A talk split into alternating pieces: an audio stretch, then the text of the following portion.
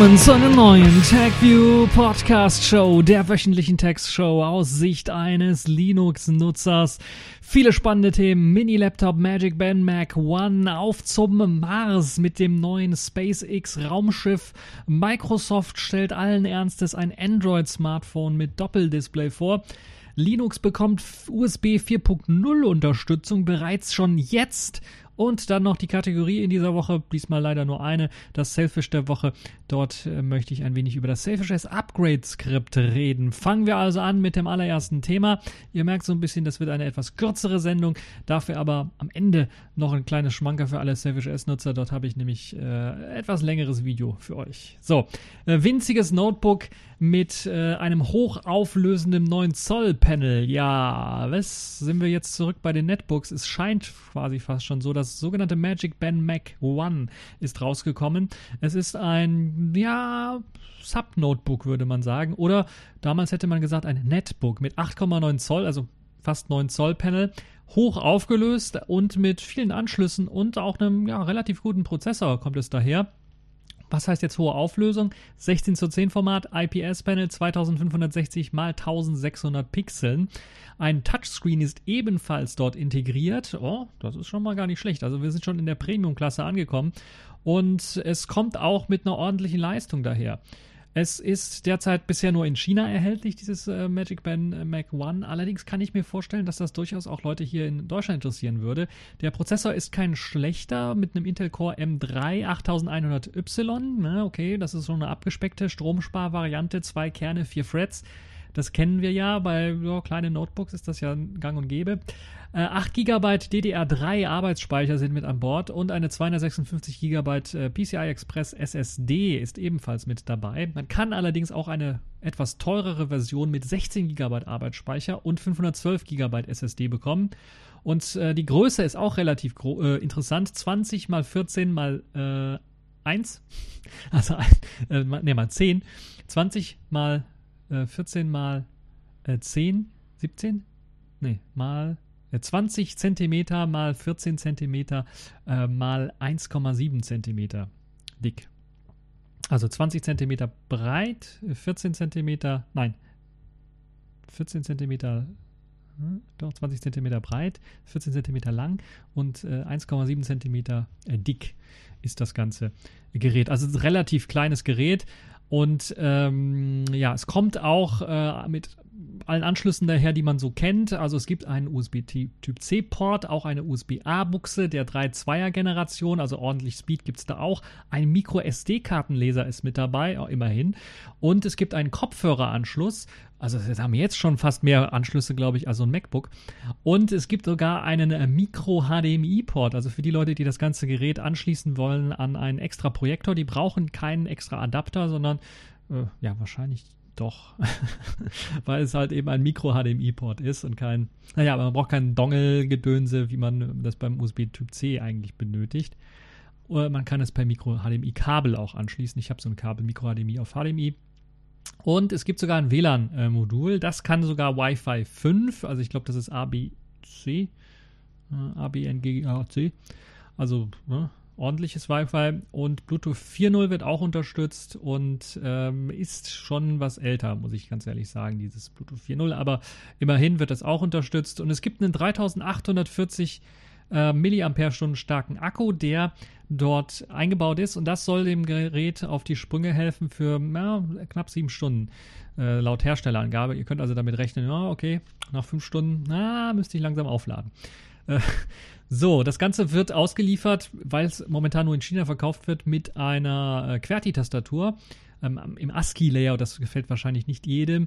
Äh, also dieser kleinen Enter-Taste, also dieses äh, US-Layout im Grunde genommen, so wie ich das verstanden habe. Ähm, und es soll umgerechnet etwa 571 Euro kosten in der kleinsten Variante mit 8 GB und 256 GB ähm, äh, SSD. Und ja, die doppelte Version dann, also eben 16 GB RAM und äh, 512 GB SSD kostet dann 720 Euro. Die Bestellung, Vorbestellung ist es momentan, die läuft bis zum äh, 9. Oktober. Da habt ihr also noch äh, ein bisschen was Zeit. Äh, bis Mittwoch, um euch das Ganze dann äh, bestellen zu können. Äh, der Hersteller versendet, das ist das Interessante, das Produkt ohne Zusatzkosten weltweit von seinem Standort in China aus. Das heißt, ihr müsst auch irgendwie nicht irgendwie noch zusätzlich was für die für, für, für den Bestellvorgang bezahlen, außer eventuell ja die um äh, die ähm, äh, Steuer für äh, Einfuhrumsatzsteuer, glaube ich, heißt sie die ihr eventuell bezahlen müsst. Da bin ich mir nicht sicher, ob das der Hersteller auch ähm, äh, machen wird. Lieferzeit sind etwa 15 Tage und ihr könnt auch äh, euch das Ganze ähm, äh, in äh, Bildern anschauen. Das sieht schon relativ beeindruckend aus. Die Tastatur sieht auch ordentlich aus, weil man kann natürlich bei solch kleinen Geräten denken, äh, das wird ein bisschen was knapp, aber die Tasten sehen äh, gut aus. Das, was äh, man so ein bisschen eingespart hat, ist das Touchpad, aber das kann man, glaube ich, auch einsparen, weil das Gerät eben ein Touchscreen besitzt. Und die Tasten haben, ja, bis auf die Pfeiltasten würde ich sagen, eine ordentliche Größe. Ob man damit auch ordentlich tippen kann, weiß ich nicht. Das, was mir ein bisschen missfällt, ist, dass der Power-Button oben rechts irgendwie so ganz komisch angeordnet ist, sodass man, wenn man den da zufällig erreicht, das Gerät sich ausschalten würde. Äh, das ist das, was mir nicht so ganz gefällt. Aber ansonsten ist das sicherlich ein Mini-Ultrabook, so nennt sich das Ganze hier äh, auf der Webseite von denen. Und ja, ich kann mir durchaus vorstellen, dass das äh, eine interessante Alternative sein könnte äh, für äh, eben, äh, wie heißen die, GPD Pocket äh, und, und, und andere, weil das Teil dünner ist und es ähm, vom Preis her für die Ausstattung sicherlich auch äh, was Gutes leistet. Wie es jetzt aussieht mit dem ähm, äh, einem Lüfter eventuell. Ich glaube, das Ganze wird passiv gekühlt, wenn ich mich nicht komplett irre, weil das der Core M3 ist, der 8100Y, ist das nicht der gleiche Prozessor, der auch in den, den äh, passiv gekühlten MacBook Airs drin steckt oder steckte. Ich habe irgendwie so einen Verdacht, dass das der gleiche Prozessor sein könnte oder die gleiche Prozessorfamilie auf jeden Fall sein könnte. Und äh, ja, also interessante äh, Sache für alle diejenigen, die vielleicht einen kleinen Mini-Laptop suchen und jetzt keinen Gemini oder Cosmo äh, Communicator haben wollen, sondern äh, eventuell einen mit Intel-Prozessor. Da habt ihr jetzt hier die Möglichkeit zuzuschlagen. So, machen wir mal weiter und kommen wir zu einem ganz anderen äh, Thema. Wir kommen zu einem Thema, was ziemlich interessant ist. Dass wir wollen nämlich quasi, naja, wir wollen nicht ganz, aber wir träumen so ein bisschen mit Elon Musk zusammen, äh, ja, hinterm Mond zu fliegen mit einer, äh, ähm, mit einem Raumschiff. Und SpaceX hat jetzt dieses äh, stählerne Sternenschiff vorgestellt. Äh, und äh, das ist ja schon gar nicht mal so schlecht, würde ich mal behaupten, weil es das erste Raumschiff ist, was vorgestellt worden ist, was jetzt nicht irgendwie für drei oder vier Personen ausgelegt ist, sondern dieses Prototyp vom sogenannten Starship. Ähm, es, es äh, soll theoretisch tausendmal pro Jahr fliegen können, wiederverwendet werden können. Und das ist schon mal eine gute Sache. Aber es soll eben auch ähm, eine ganze Anzahl von äh, Personen äh, äh, ähm, mit sich äh, führen können. Also ich, wenn ich, ich habe es irgendwo gelesen, aber ich habe jetzt den Text nicht drauf, aber 100 Leute, glaube ich, sollen da reinpassen, wenn ich mich nicht komplett irre. Äh, und das ist natürlich auch schon eine sehr interessante Geschichte, dass da also äh, nicht nur drei, vier Mann reinkommen äh, können, sondern dass da also eben auch ein bisschen was mehr Leute reinkommen können.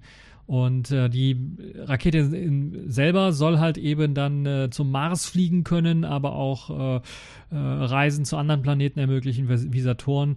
Ähm, und ja, das könnte schon eine sehr interessante Idee sein. 200 Tonnen Masse äh, hat das Ganze, also ist schon recht schwer. Auf 50 Meter ist das Ganze verteilt.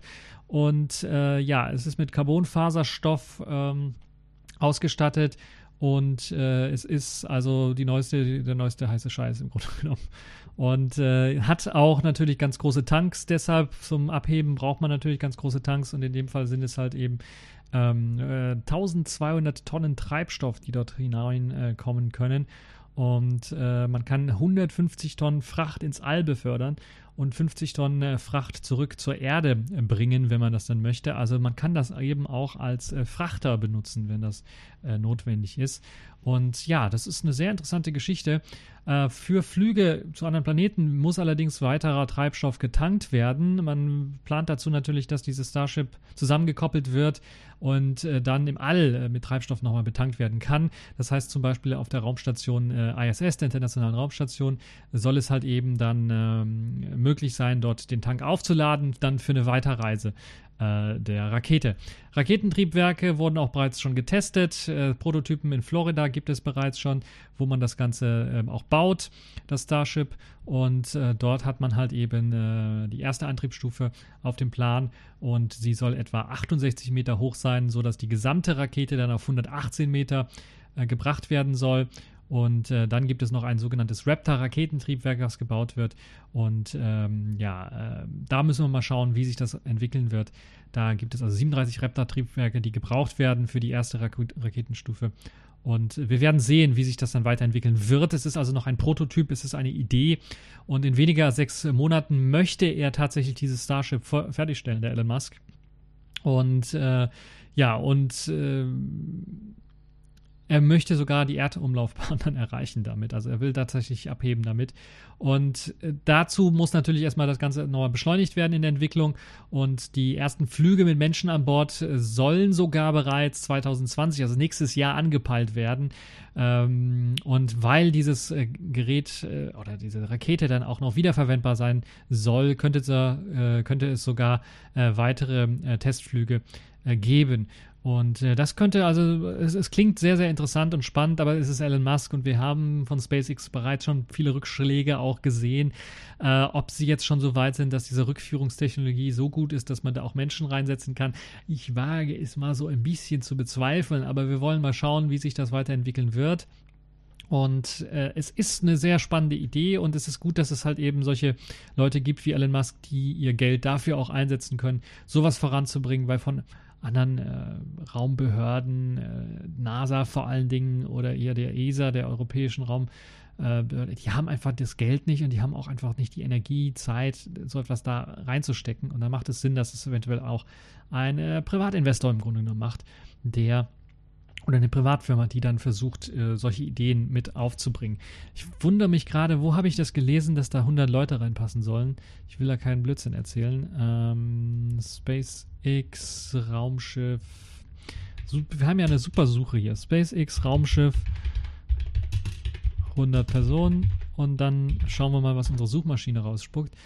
Ob äh, da mh, hm, ja äh, da steht es bei 10 und bei Future Zone AT steht es drin tatsächlich, dass da 100 Personen reinpassen sollen. Ähm, 100 Personen pro Kapsel sind vorgesehen in den äh, Space äh, Ship, also dem äh, Raumschiff äh, des, äh, des SpaceX-Gründers Elon Musk. Ähm, und das Ganze soll die Reise pro Person, Reisekosten pro Person, wenn, wenn ihr damit ins All fliegen soll, soll sogar unter 200.000 Dollar liegen.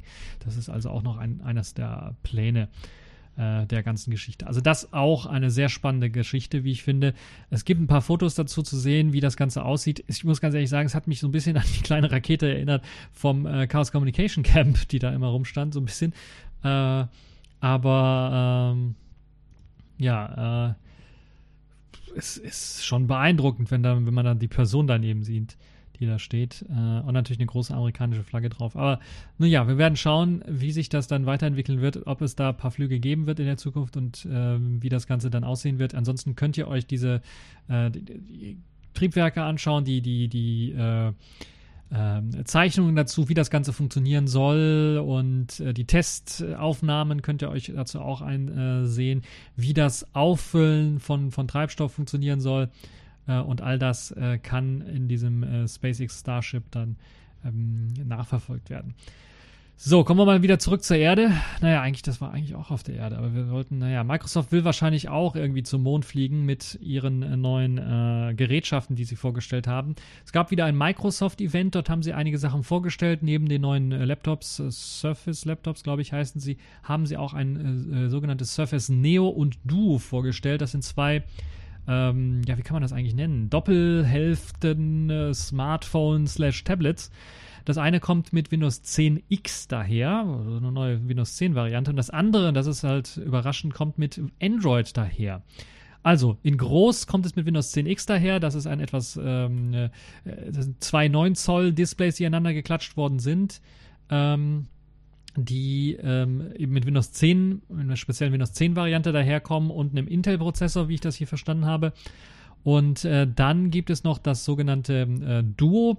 Das ist ein kleineres, äh, ja, ein kleineres Smartphone, würde ich jetzt auch nicht mehr bezeichnen. Das sind zwei kleinere Smartphone-Hälften, die zusammengeklatscht worden sind. Zweimal 5,6 Zoll äh, und die dann ja kompakt äh, sind, wenn man sie zusammenklappt. Ne? Dann haben sie eine Größe eines dickeren, etwas dicker gewordenen Smartphones. Und äh, das ist so das erste Surface, was für die Hosentasche gedacht sein soll. Und es ergibt halt eben beim Surface Neo, wenn man eben das aufklappt, knapp 13 Zoll Display und bei dem Duo, bei dem kleineren mit Android betriebenem Gerät, etwa 8 Zoll Display. Und das ist also eine Tabletgröße, könnte man sagen. Und äh, es hat so einen Mechanismus, eine Idee natürlich, die auch LG verfolgt hat, dass man einfach zwei Displayhälften, aber da sieht es halt nicht so aus, dass man dann eben das, die eine Hälfte abnehmen kann und das halt eine Hülle hat, sondern da sind es tatsächlich ähm, wie bei einem Laptop zwei einander gesteckte Displays mit einer äh, äh, mit einer Hinge, also mit einer, äh, na, wie heißen die Dinger, mit, mit einem äh, mit einem Klappmechanismus im Grunde genommen. Und äh, ja, das Neo ist 5,6 äh, Millimeter dünn und äh, Microsoft sagt, das ist das dünnste LCD-Display, was sie jemals äh, hatten, was jemals existiert hat. Beim Neo äh, wird das Ganze mit einer ähm, magnetischen andockbaren Tastatur ausgeliefert und einem Surface Pen. Das heißt, man kann im Grunde genommen äh, diese Tastatur umklappen und dann hat man sie halb auf dem einem Display liegen, hat dann noch ein bisschen was oben drüber an Display und dann hat man noch eben das zweite Display hochgeklappt, wenn man das, also man hat das typische Notebook-Feeling im Grunde genommen ohne Touchpad. Äh, das ist also vielleicht eine interessante Idee. Da gibt es ja auch andere Konzepte. Ich glaube, Asus hat da mal sowas vorgestellt mit so einem ähm, Laptop, dem sie vorgestellt haben, wo die Tastatur fest eingebaut war, da drüber ein bisschen Display war und dann eben das komplette Display als separates Display nochmal natürlich da oben drüber. Ähm, also das hat Microsoft jetzt hier auch vorgestellt. Außerdem gibt es noch eben äh, weitere Funktionen, die speziell eben für Windows 10 da aufgebaut sind. Und äh, dann ist eben interessant, glaube ich, eben dieses äh, Surface Duo, weil das tatsächlich mit Android ausgeliefert wird. Also da hat Microsoft, setzen sie noch nicht mal auf ihr eigenes äh, Surface Phone, wo einige gehofft haben, dass da Windows 10 oder Windows Phone oder wie das heißt, äh, ausgeliefert werden soll. Nein, das ist tatsächlich jetzt komplett tot, äh, weil Microsoft jetzt sogar Android-Tablets äh, verkauft, im Grunde genommen, oder Android-Phones verkauft.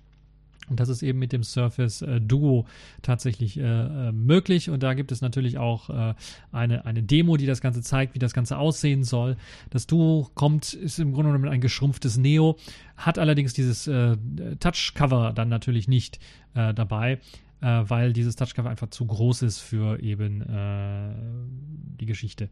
Das, was hat das für Vorteile? Nun ja, man hat etwas über dem Touchcover im Grunde genommen hat man dann noch äh, hat man dann noch dieses ähm, äh, hat man dann noch diese, diese, diese Displayfläche, die man zum Beispiel benutzen kann, um virtuell was einblenden zu können. Äh, in dem Video werden Emojis angezeigt, natürlich, was irgendwie sinnfrei ist. Sinnvoller wäre beispielsweise so eine Fläche zum Beispiel zu nutzen, wenn man im PDF was unterschreiben muss oder so, äh, dass man da einfach mit, mit, dem Pen auf dieser Fläche dann unterschreiben kann und man nicht auf, aufs Display lehnen muss, weil das eher Sinn macht. Oder eben als Zeichenfläche für Leute, die beispielsweise ähm, Zeichnungen durchführen wollen auf ihrem äh, Laptop oder ihrem Tablet oder auf ihrem Kombigerät hier, ist das natürlich auch eine interessante Geschichte. Und natürlich dann eben das Duo selber, ähm, eine Art Multimedia-Generierungsmaschine, nenne ich Generierung, sondern äh, Konsumierungsmaschine, würde ich mal behaupten, wo man halt eben Multimedia-Inhalte ähm, äh, konsumieren drauf kann.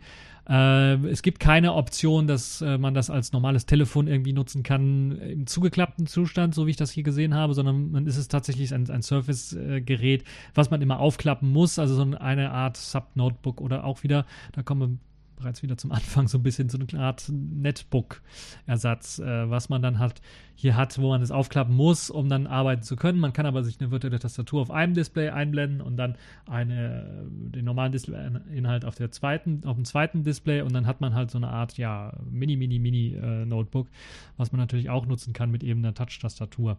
Oder man klappt es um in einem äh, Tent-Modus, in einem Zelt-Modus und dann hat man die Möglichkeit dann natürlich ähm, äh, Inhalte zu teilen, Spiele zu spielen oder man klappt das ganz um, das kann man nämlich auch machen und dann hat man so eine Art Telefonmodus, allerdings dann halt eben auf der einen Seite das Display, was man nutzt, auf der anderen Seite das andere Display, die andere Displayhälfte, die man dann entweder nutzt oder auch nicht nutzt.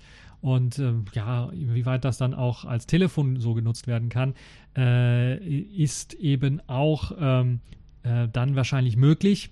Aber es ist ein bisschen seltsam, würde ich sagen, wenn man das Telefon immer aufklappen muss. Und ja, ich weiß gar nicht, ob da eine SIM mit drin ist, muss ich ganz ehrlich sagen, oder ob da nur eben das, das äh, Internettelefonie damit möglich ist, das kann ich euch nicht sagen. Aber es läuft Android drauf, das ist interessant und man kann sagen, entweder man möchte eben auf dem einen Display ein Programm haben, auf dem anderen Display ein Programm haben oder man sagt, okay, man möchte das vergrößert äh, in einer Tablet-View sich anzeigen lassen, hat man natürlich in der Mitte diesen Streifen, aber wir kennen ja alle unser geniales, geniales Gehirn.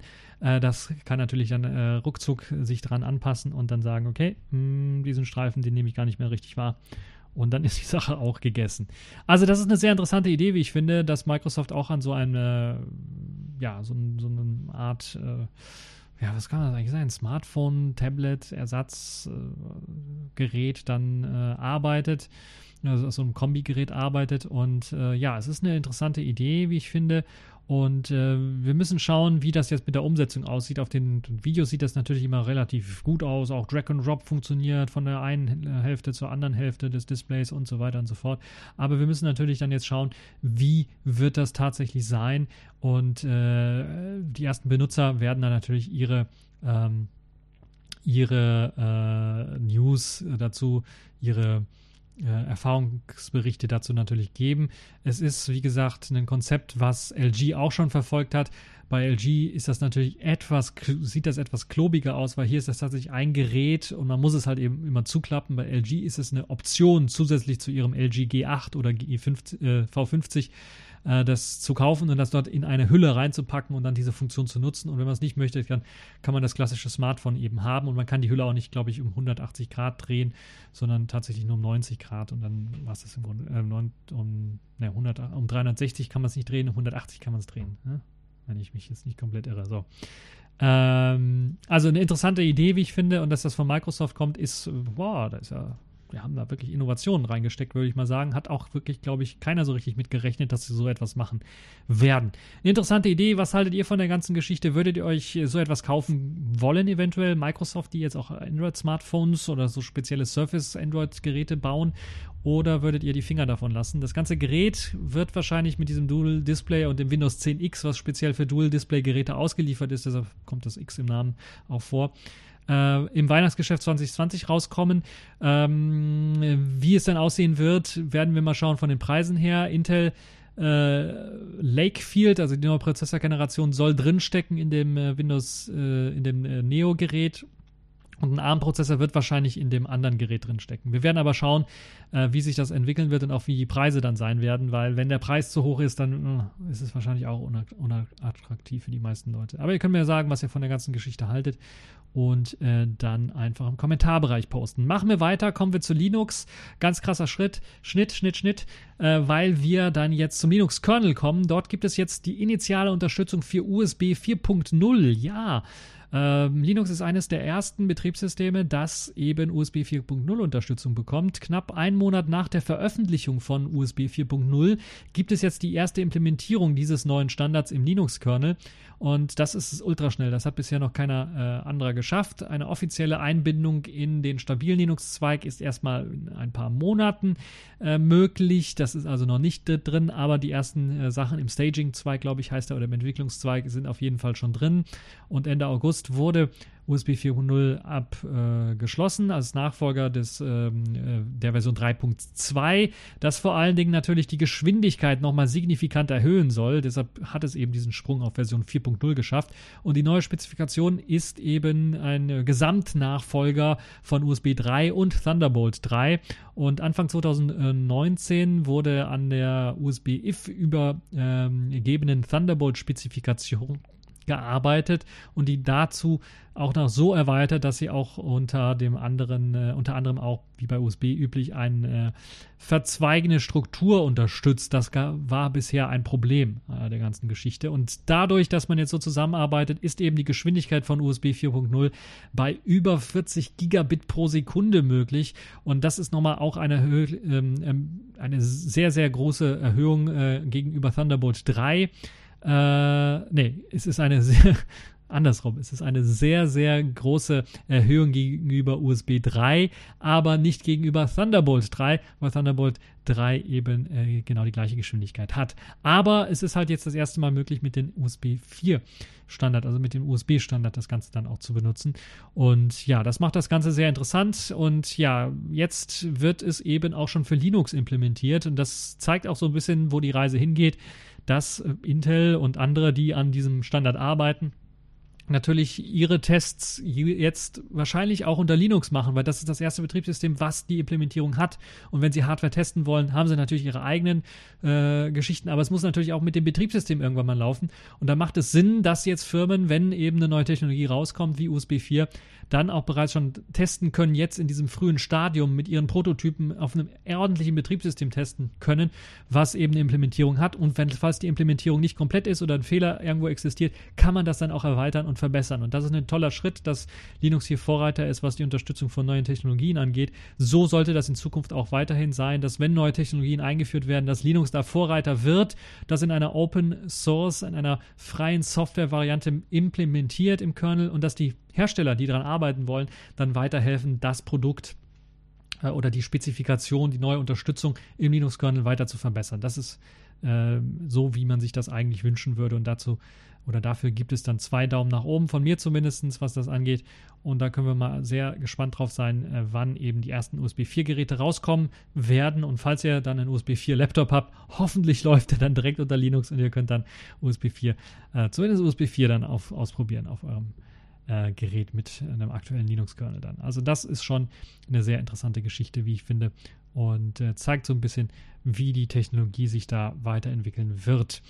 Äh, so, dann sind wir jetzt durch für die äh, Themen äh, in dieser Woche. Kommen wir zu den Kategorien dieser Woche. Accepted. Connecting. Complete. System activated. All systems operational.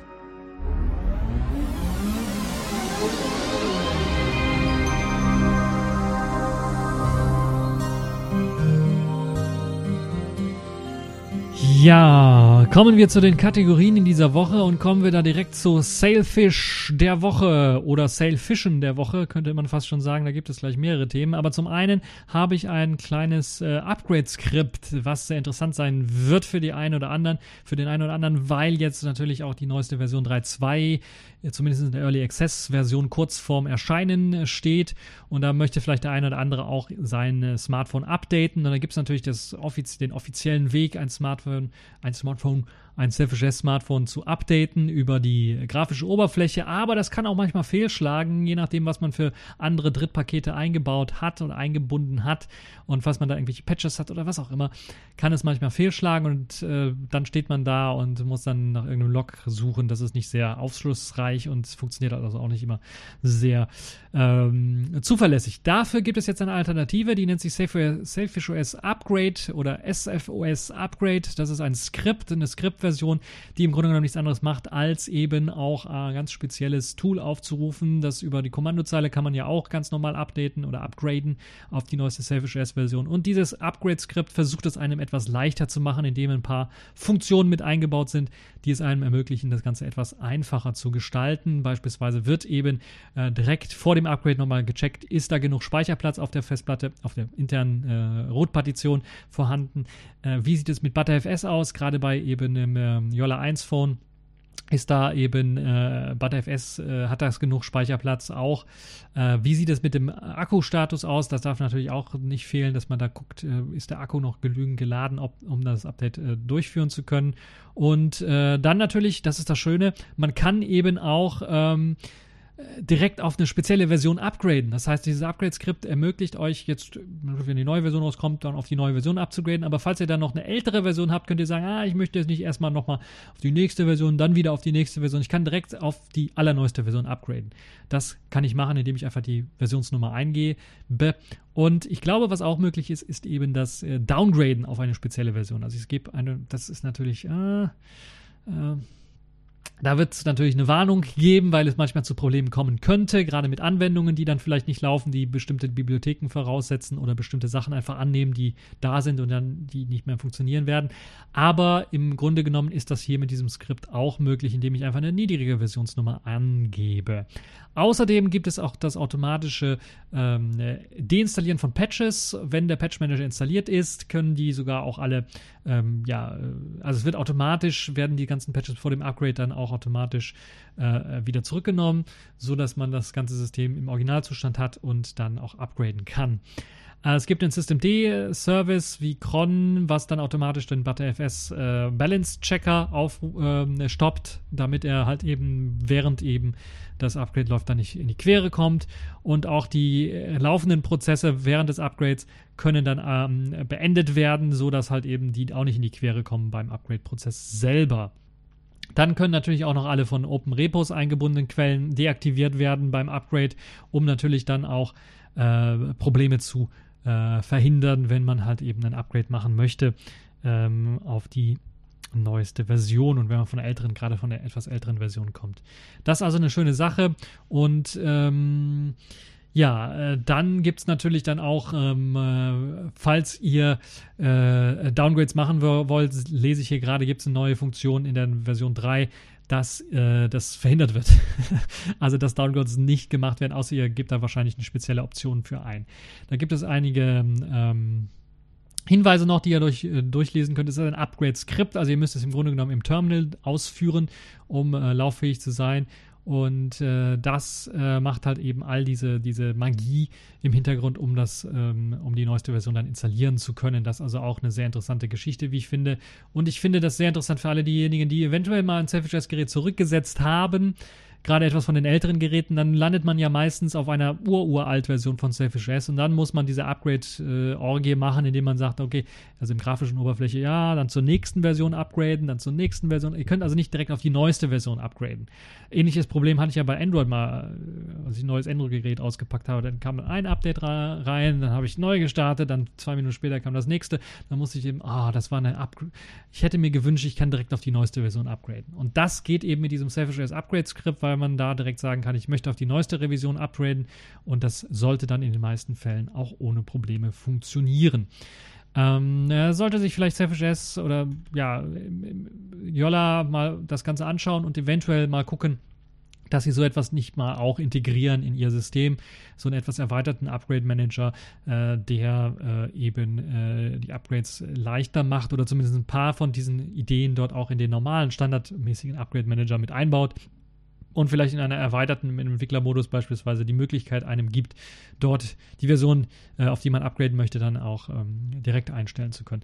Also es wäre auf jeden Fall eine sehr spannende Geschichte, wenn äh, sich dem Ganzen auch annehmen würde und äh, dann ihren Upgrade, ihren Upgrade Manager insgesamt verbessern würde. Wir werden aber sehen, jetzt die letzten Upgrades, die ich gemacht habe auf meinen Savage S Mode Smartphones, ging ohne Probleme. Also da gab es überhaupt keinerlei Probleme, was das anging ähm, mit eben dem äh, grafischen Upgrade Manager. Und da hoffe ich doch, dass das in Zukunft dann genauso weitergehen wird. Ja, jetzt sind wir auch schon durch für diese TechView Podcast äh, Show. Ich habe also eine etwas kürzere Show. Dafür habe ich aber noch einen Tipp für alle Selfish S-Nutzer. Es gibt einen, falls ihr da mal jetzt stundenweise irgendwie noch für den restlichen Sonntag oder so einsteigen wollt und mal schauen wollt, wie man in Selfish S was programmiert. Dort habe ich einfach mal äh, in Englisch äh, kurz äh, aufgezeichnet über, über mehrere Stunden was aufgezeichnet, äh, um, äh, wie ich euch zeige, wie ich ein paar Features in den ähm, FileCat, in den äh, Dateimanager FileCat mit einbaue. FileCat war ja das letzte Mal, glaube ich, Selfish S der Woche, der Dateimanager von mir. Und da bin ich gerade dabei, ein neues Feature einzubauen. Das könnt ihr in dem Video äh, euch anschauen, wie ich da vorgehe, was ich da eingebe und wie einfach es im Grunde genommen ist, auch für die Leute, die noch nie was für Selfish S programmiert haben, da mal reinzuschauen, wie einfach es ist, da was äh, zu programmieren für und wie man da mit äh, wenigen Klicks und, und ein bisschen was Code da tatsächlich was äh, Fertiges auf die Beine stellen kann. Also für die Leute, die da reinschauen wollen, dort gibt es halt äh, drei Videoteile, alle etwa 40, 45 Minuten bis eine Stunde, glaube ich, lang. Ähm, drei Stück davon, das heißt, da habt ihr also ordentlich was zu schauen, falls ihr das schauen wollt. Aber vielleicht äh, als äh, Hintergrundstudel oder einfach mal interessant dann nebenbei sich das anzuschauen, falls ihr denn wollt. Äh, so, das war es jetzt aber tatsächlich für diesen TechView ähm, Podcast. Ich hoffe, hat euch gefallen. Äh, und äh, Kommentare nehme ich natürlich auch gerne entgegen. Und bis zur nächsten Show.